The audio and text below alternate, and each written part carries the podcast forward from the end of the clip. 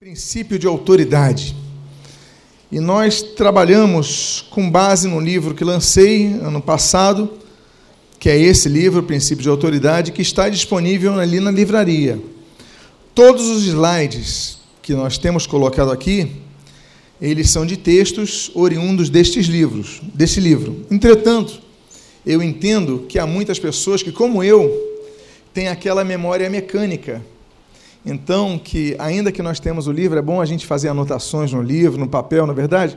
Então, nós temos em todas as poltronas desta igreja, as poltronas têm braço e tem canetas à disposição, tem bloco de anotações para que você possa fazer as suas anotações. Nós vamos então dedicar os domingos pela manhã, eventualmente não daremos essa mensagem no domingo pela manhã, mas normalmente o faremos tratando a respeito do princípio de autoridade. Eu gostaria então de fazer uma oração para que nós possamos então continuar neste assunto. Pai amado, em nome de Jesus, nós te agradecemos pela tua palavra, que é lâmpada, que é bússola, que é direção, que é vida.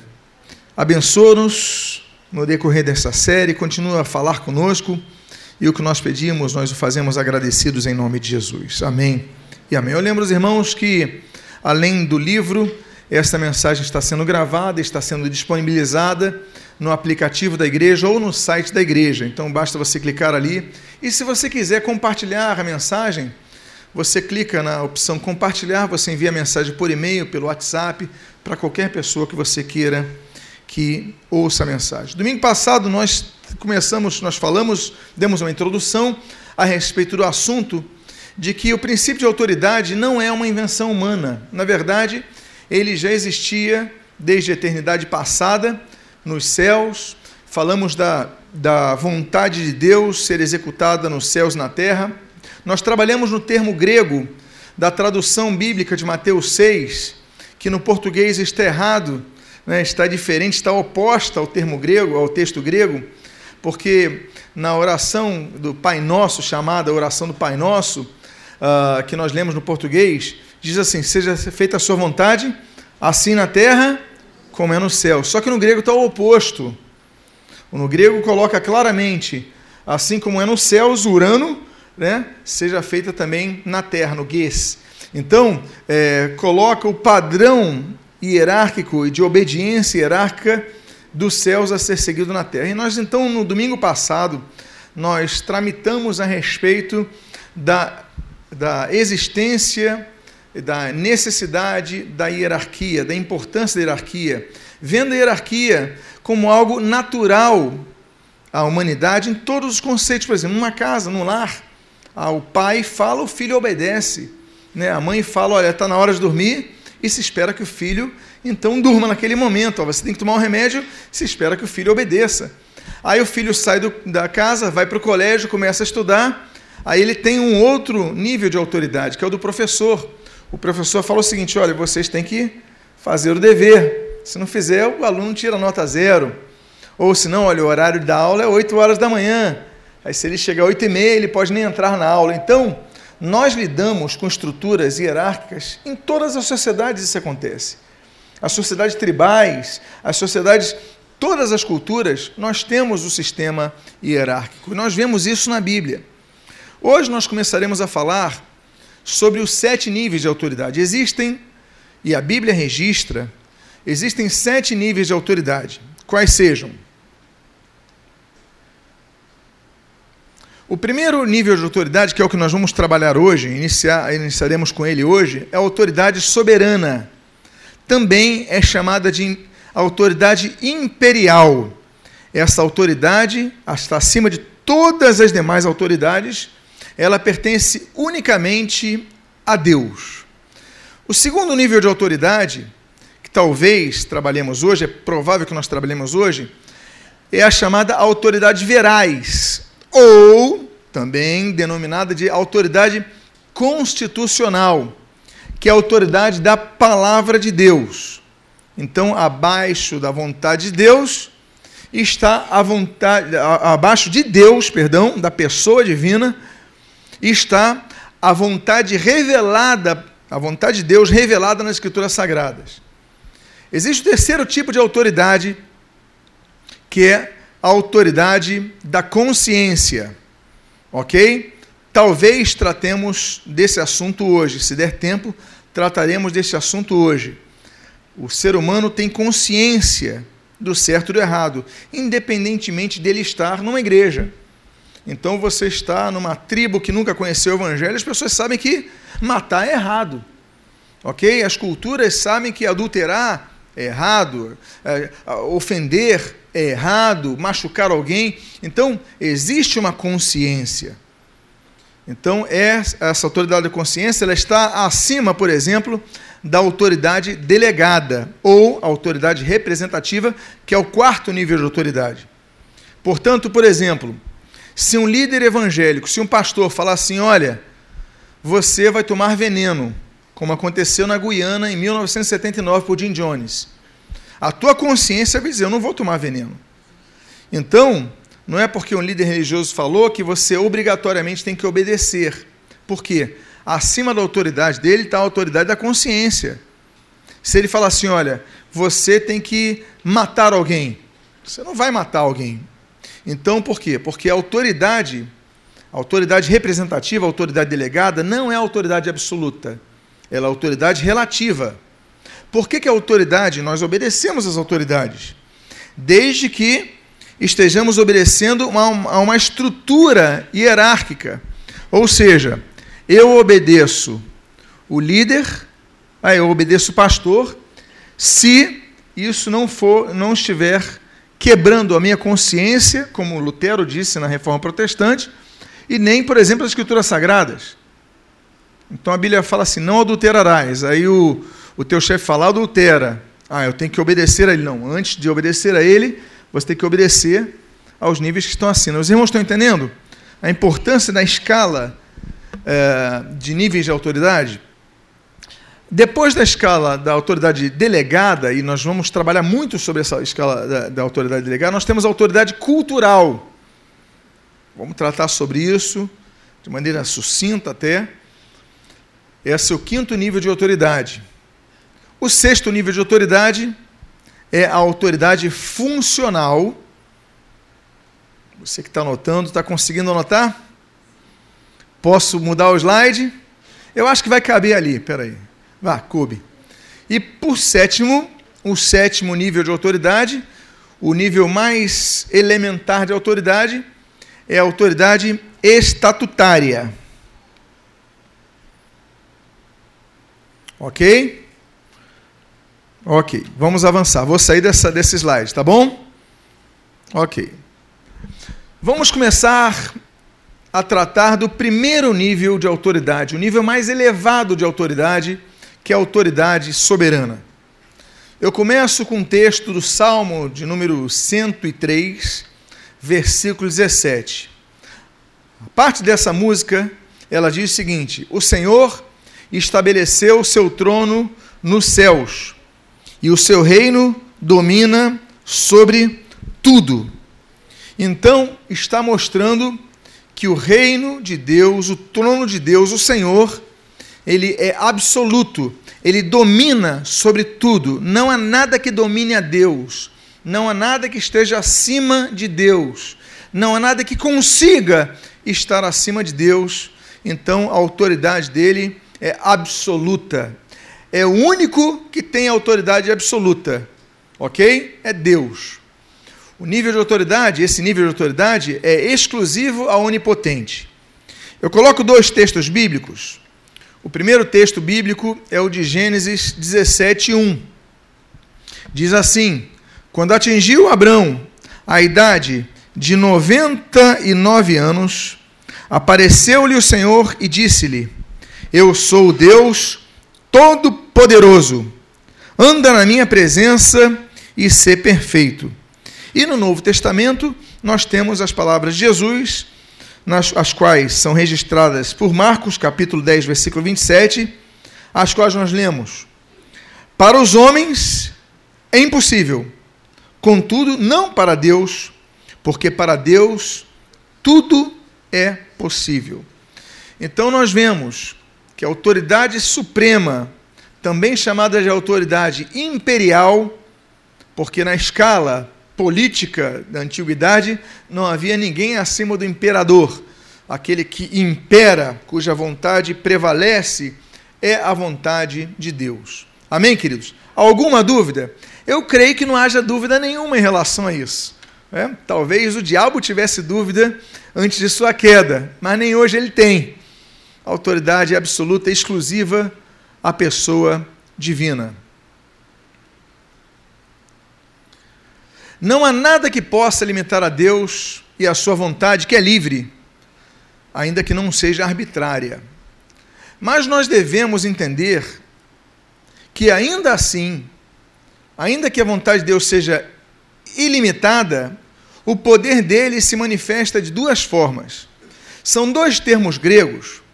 John Scottus vai falar sobre ele, Guilherme Ockham vai falar sobre ele, Martinho Lutero, quando vai falar da, da teologia da cruz, 1518, vai tratar sobre esse assunto também. Tomás de Aquino vai falar sobre isso.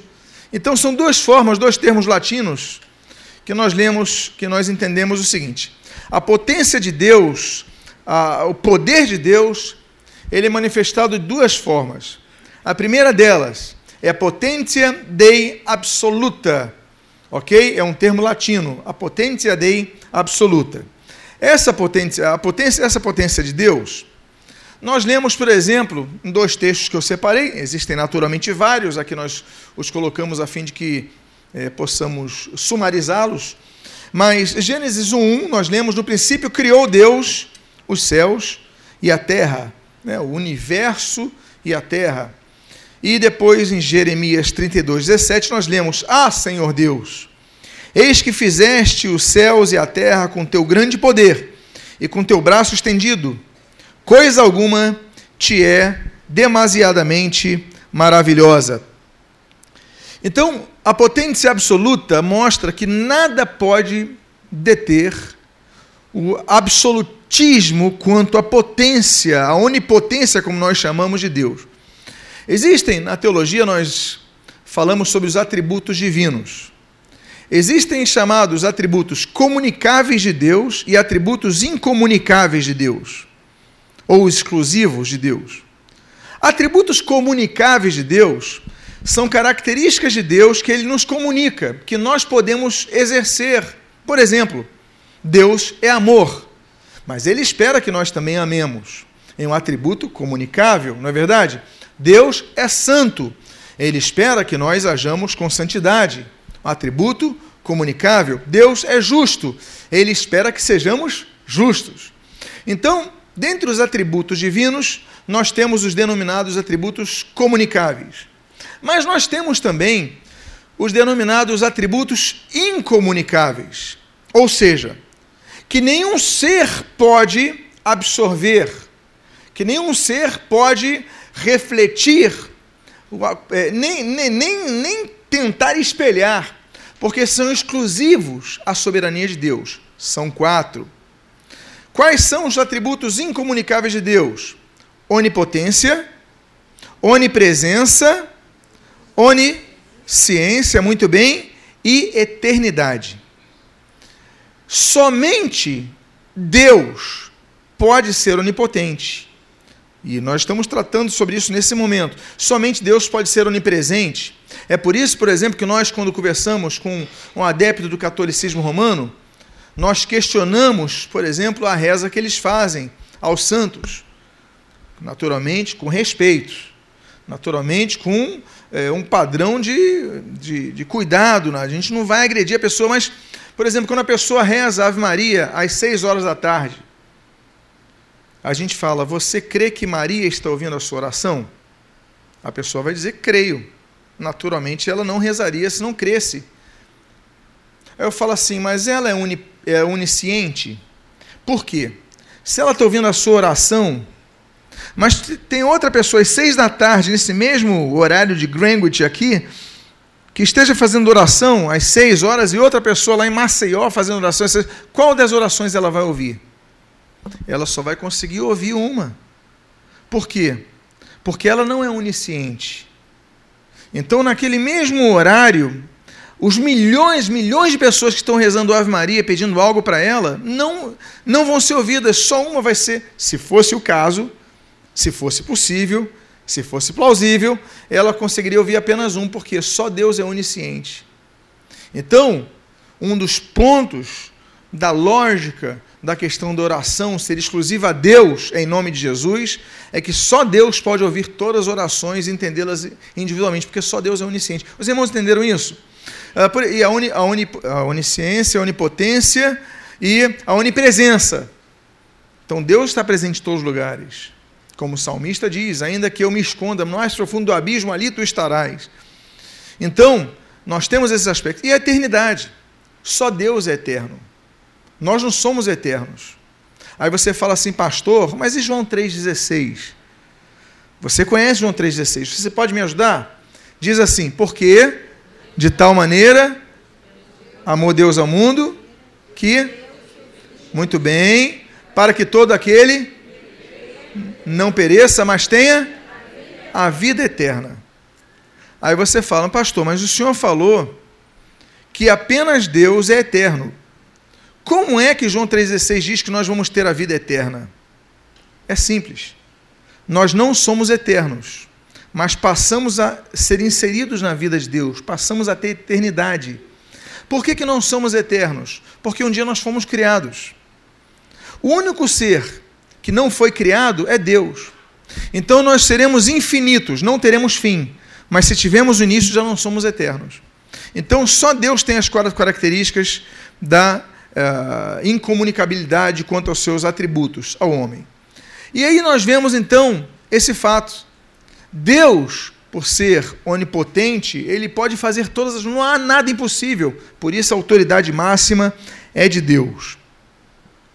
Agora, além do poder, estamos falando da potência dei absoluta, além do poder de fazer todas as coisas, tudo ele pode fazer, ele criou todo o universo, e se você conhece um pouco a teoria do Big Bang, da formação do universo, Stephen Hawking, por exemplo, Hawking vai falar, por exemplo, que todo o universo cabia numa casca de nós. Outros físicos vão dizer que todo o universo, todos os planetas cabiam em algo como uma, uma, um limão, uma laranja. E o que, é que diz então a astrofísica quanto à questão do Big Bang? Que foi uma forte explosão e que a matéria foi se expandindo. O calor foi se expandindo, a poeira cósmica foi se expandindo. E assim Deus criou as coisas.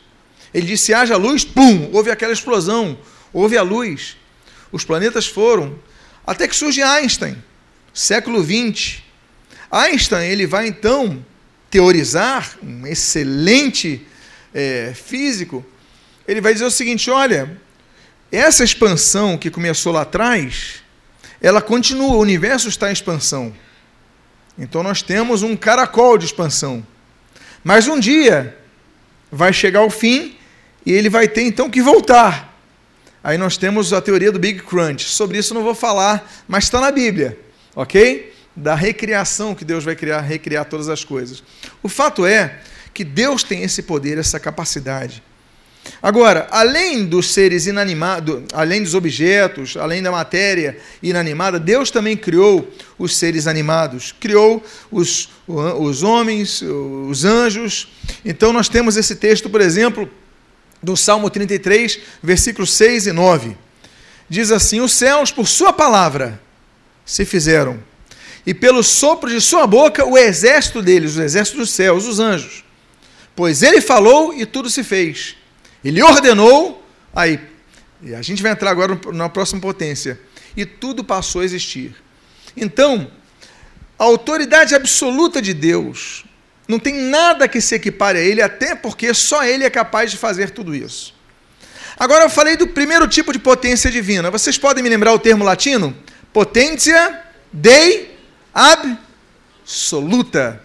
Nós temos um segundo tipo de potência divina que é potência dei ordinata. Ok? Potência de Deus ordenada. O que, que seria isso? Deus, ele colocou leis. Deus não criou o mundo desordenadamente. Ele colocou leis. Ele colocou regras. E eu não digo leis escritas, eu digo leis comuns a todos da própria natureza. Por exemplo, nós temos a lei da gravidade.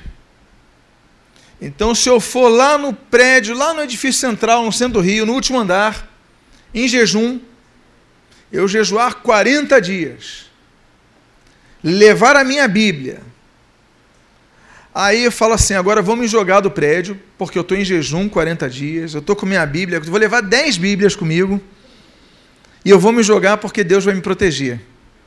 O que, que vai acontecer comigo se eu me jogar do último andar do edifício central? Minha irmã, não roga praga para mim, não, minha irmã. Mas é isso que vai acontecer. É exatamente isso.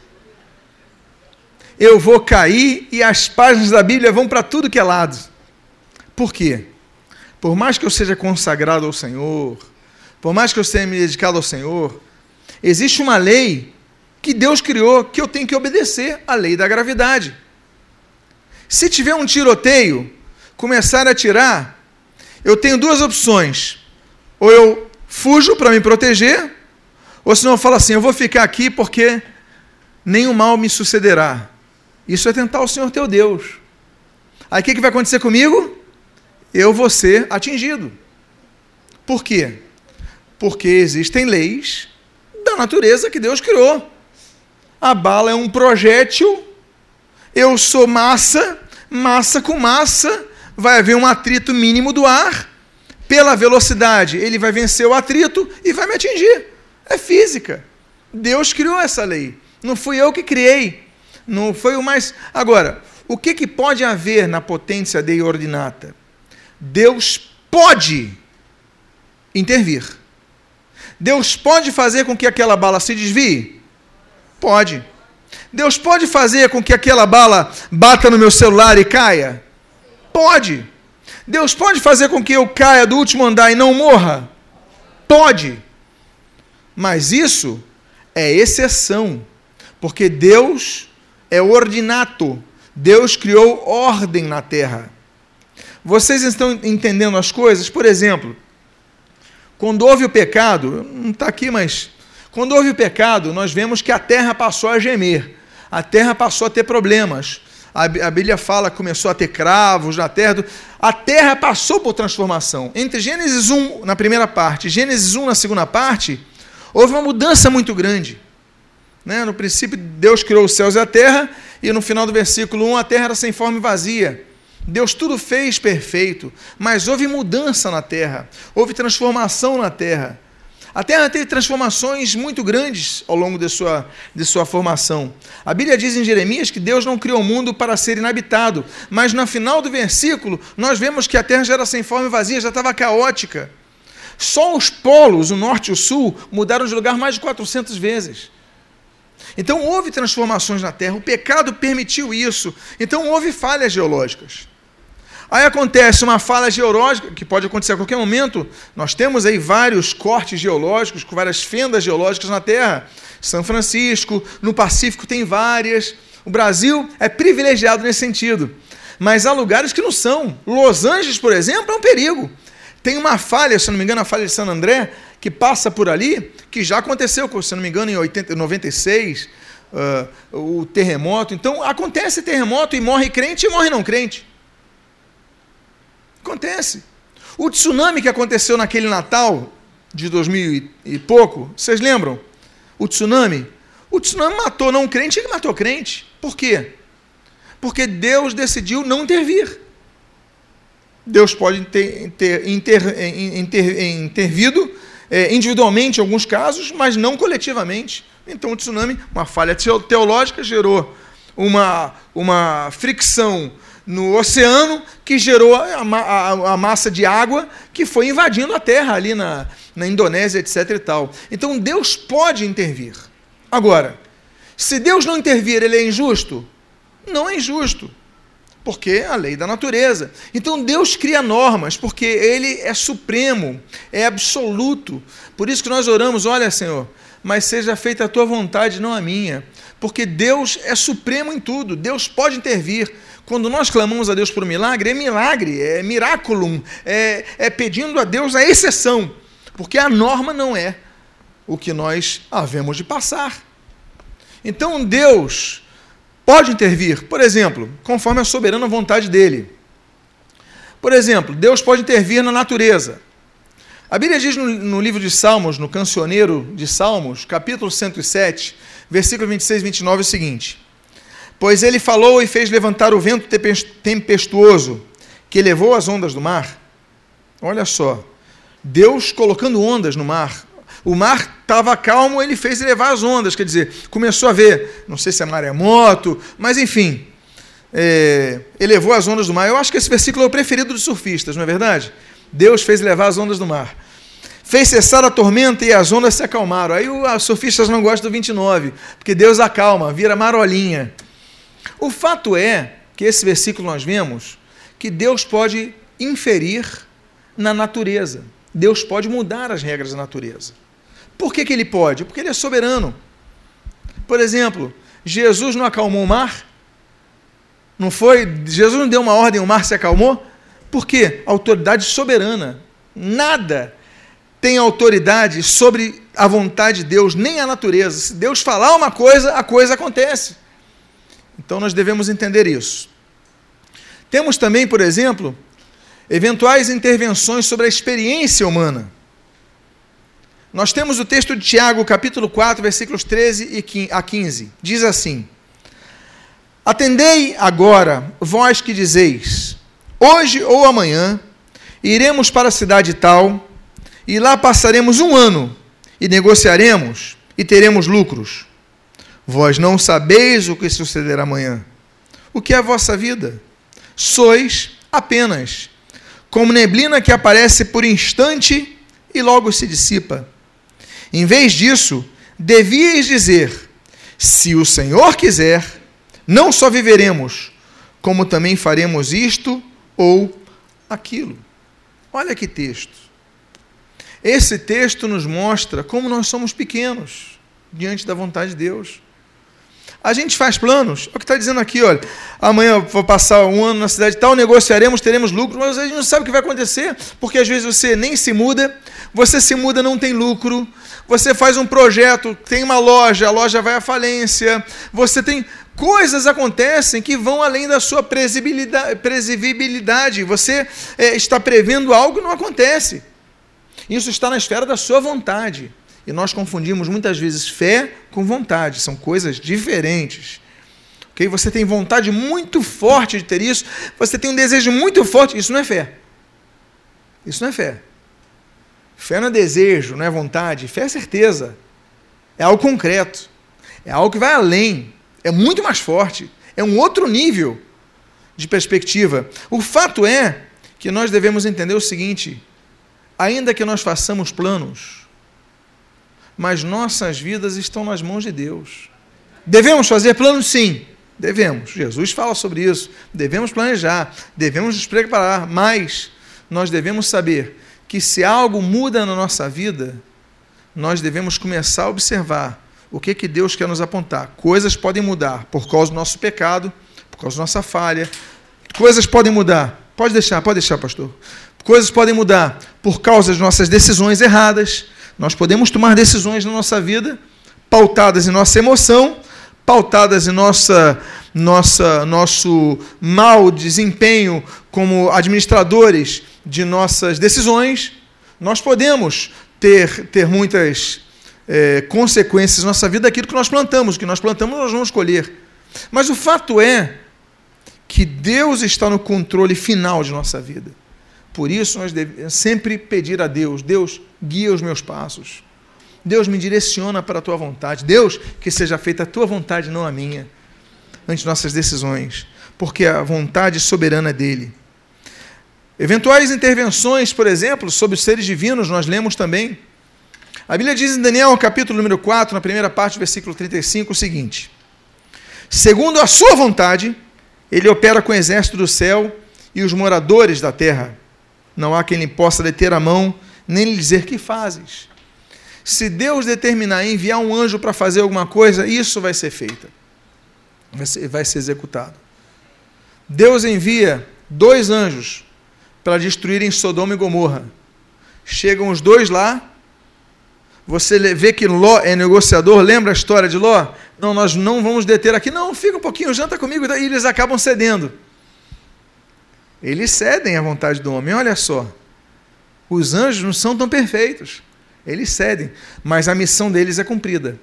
Dois anjos, eles executam aquilo. O anjo da morte, que vai passar pelo Egito, na décima praga do Egito, ali para ceifar a vida dos primogênitos do Egito.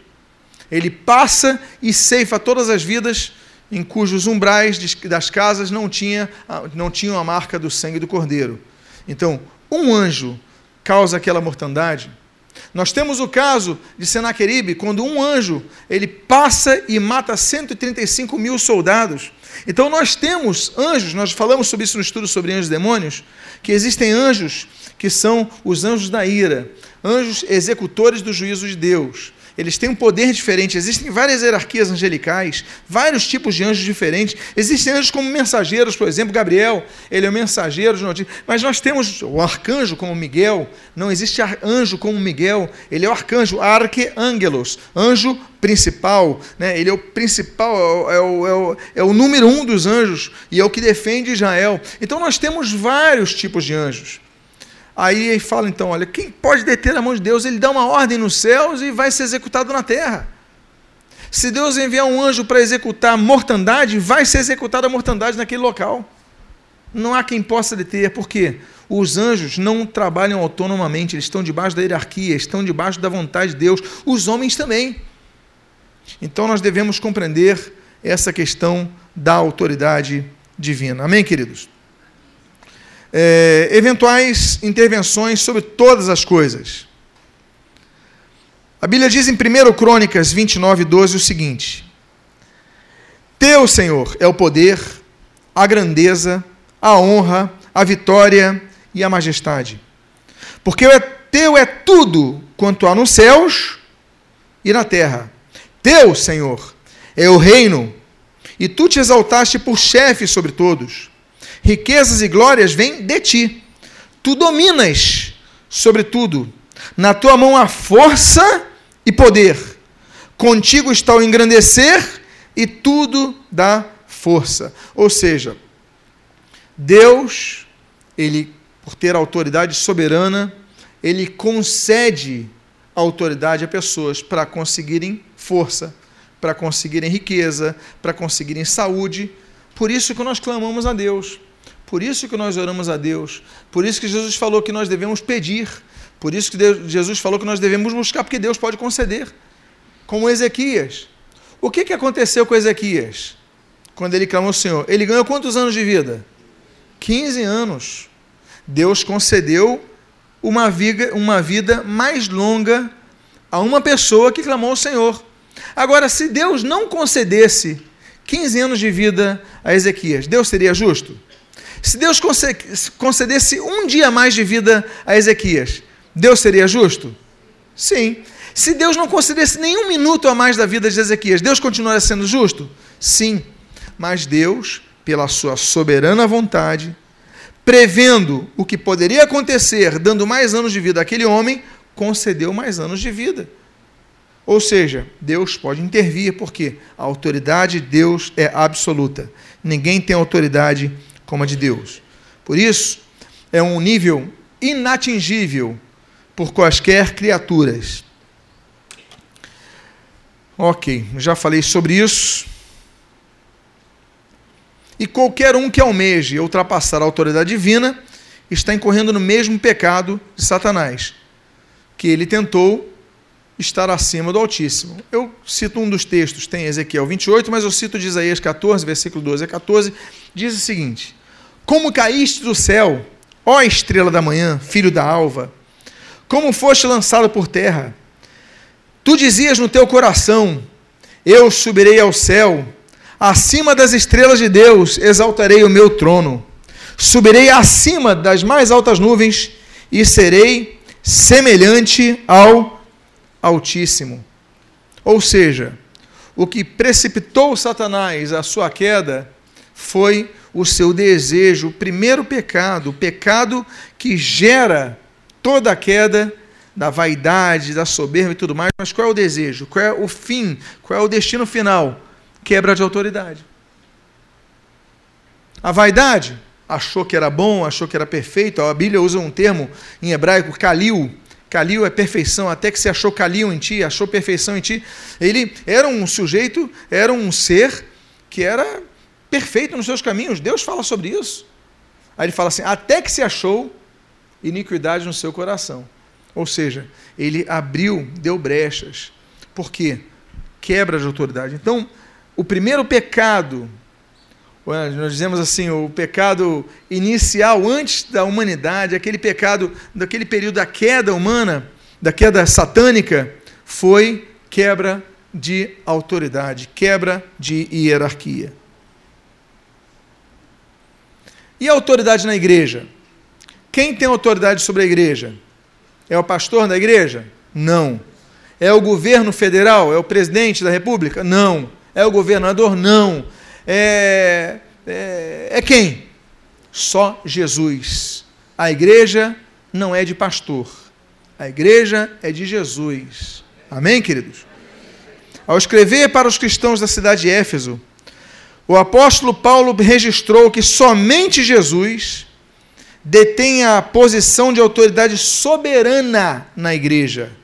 Todas as demais autoridades na igreja são representativas, delegadas. O pastor da igreja tem uma autoridade. Que preside a igreja tem autoridade sobre a igreja. Ao, cada um tem autoridade, nível de autoridade, mas a soberana na igreja, só Jesus. A Bíblia diz em Éfeso, Efésios, né, aos cristãos de Éfeso, aos Efe, eh, capítulo 1 de Efésios, versículos 17, 19 22, o seguinte: O Deus do nosso Senhor Jesus Cristo, Pai da glória, qual a suprema grandeza do seu poder para com os que cremos, segundo a eficácia da força do seu poder, a qual exerceu ele em Cristo, ressuscitando entre os mortos e fazendo-se sentar à sua direita nos lugares celestiais, acima de todo principado, e potestade, e poder, e domínio, e de todo nome que se possa referir não só no presente século, mas também no vindouro, e pôs todas as coisas debaixo dos pés, e para ser o cabeça de todas as coisas, o deu à igreja. Olha a autoridade que a igreja tem. Porque as pessoas fazem a, a seguinte pergunta: Eu tenho mais autoridade que os demônios? Eu tenho mais autoridade que Ogum, Exum, sei lá o nome que no Brasil se dê. Cada cultura tem um nome. Eu lembro que uma vez estava na Alemanha com o pastor Tadeu, em Munique. Depois do culto, fomos orar para uma mulher que começou a manifestar demônio. Aí, na manifestação demônio, estava orando tal. Aí o pastor Tadeu olhou, pode repreender em português, não tem problema nenhum. Pode repreender em nome de Jesus que ele vai obedecer. A questão não é idiomática, é espiritual. O nome de Jesus é, vai, vai ser reconhecido.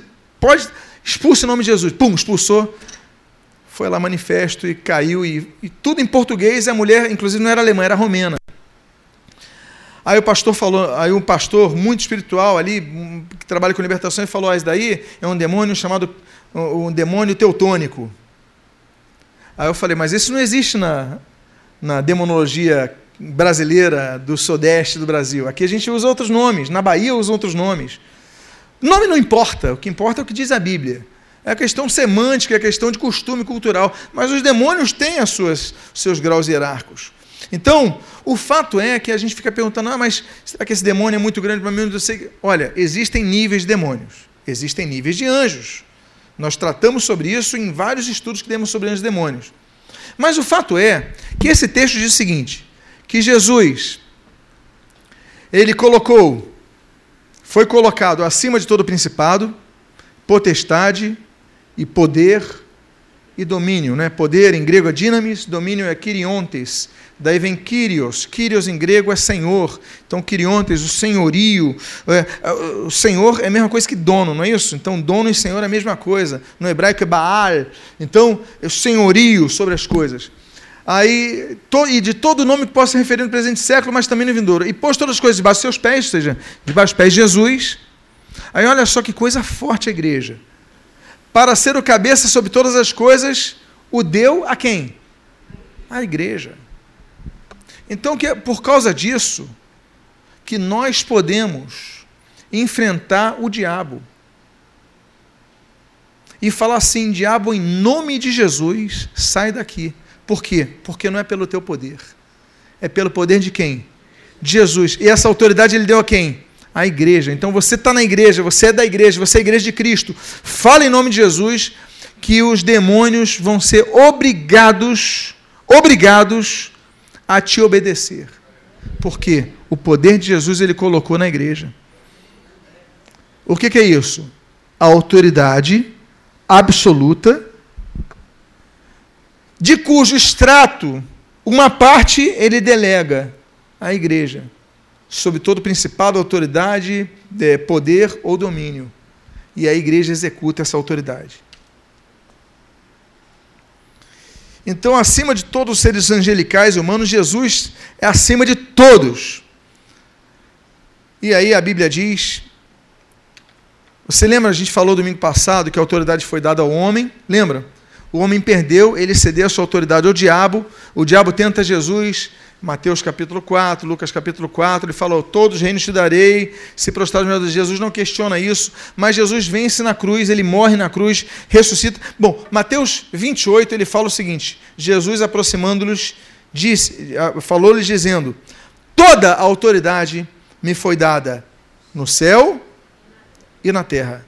Ou seja, Jesus, ele detém a autoridade absoluta. Por quê? Porque Jesus é Deus. Amém, queridos? E essa autoridade foi revelada claramente a João. Eu estou caminhando para o final desse, desse estudo de hoje, num dos textos tão fortes, tão bonitos. Quando ele estava preso, João estava preso na ilha de Patmos, na atual Turquia, ele viu uma inscrição na pessoa de Jesus. Essa inscrição dizia o seguinte: Rei dos Reis e Senhor dos Senhores.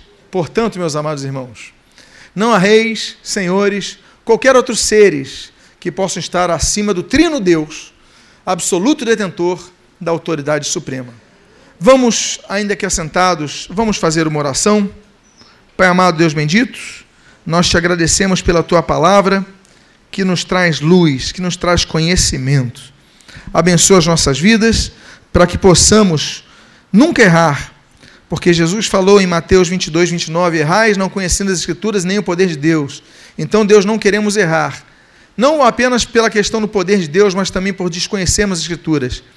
Senhor, ensina-nos mais a respeito do princípio de autoridade e o que nós pedimos, nós te agradecemos em nome de Jesus. Amém e amém.